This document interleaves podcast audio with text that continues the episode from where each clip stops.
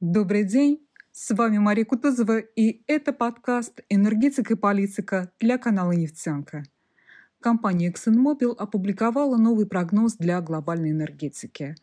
Согласно оценкам крупнейшей западной нефтяной корпорации, к 2050 году миру потребуется на 15% больше энергии, поскольку население мира вырастет на 2 миллиарда человек.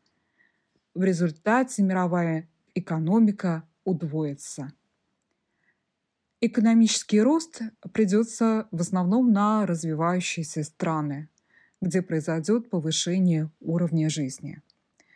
Компания называет растущее потребление и сокращение выбросов главными трендами, определяющими развитие цивилизации до середины века. Глобальные выбросы парниковых газов, согласно оценкам ExxonMobil, сократятся на четверть. Однако для достижения мировых целей по сокращению эмиссии СО2 необходимо сделать гораздо больше.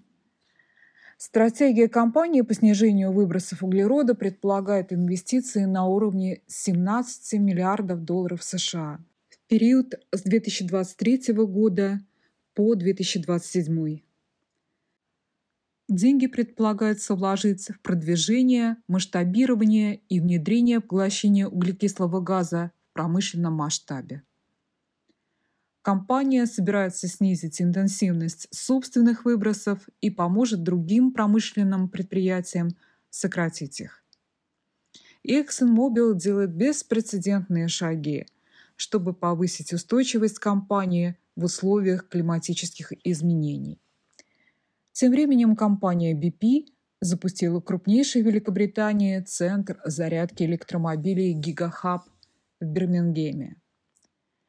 Зарядная станция оснащена 30 сверхбыстрыми зарядными устройствами мощностью 150 кВт и 150 точками быстрой зарядки мощностью 7 кВт, позволяющими одновременно заряжать 180 электромобилей.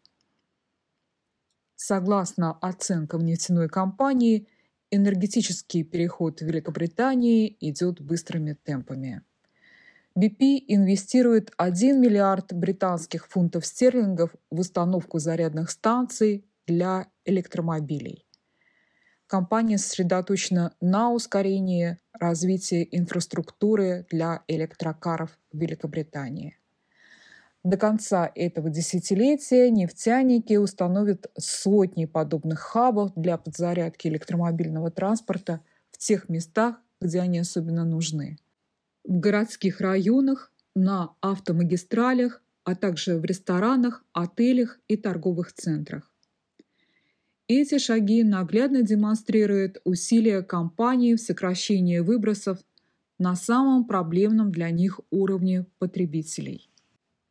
Согласно оценкам совместного доклада CDP и Capgemini, более 90% эмиссий парниковых газов приходится на так называемые СКОП-3 – потребителей, сжигающих углеводороды на электростанциях или в двигателях внутреннего сгорания, или на промышленных предприятиях в производственных целях.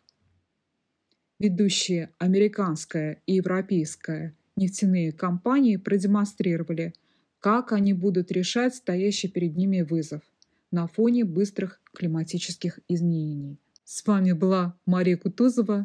Всем процветания!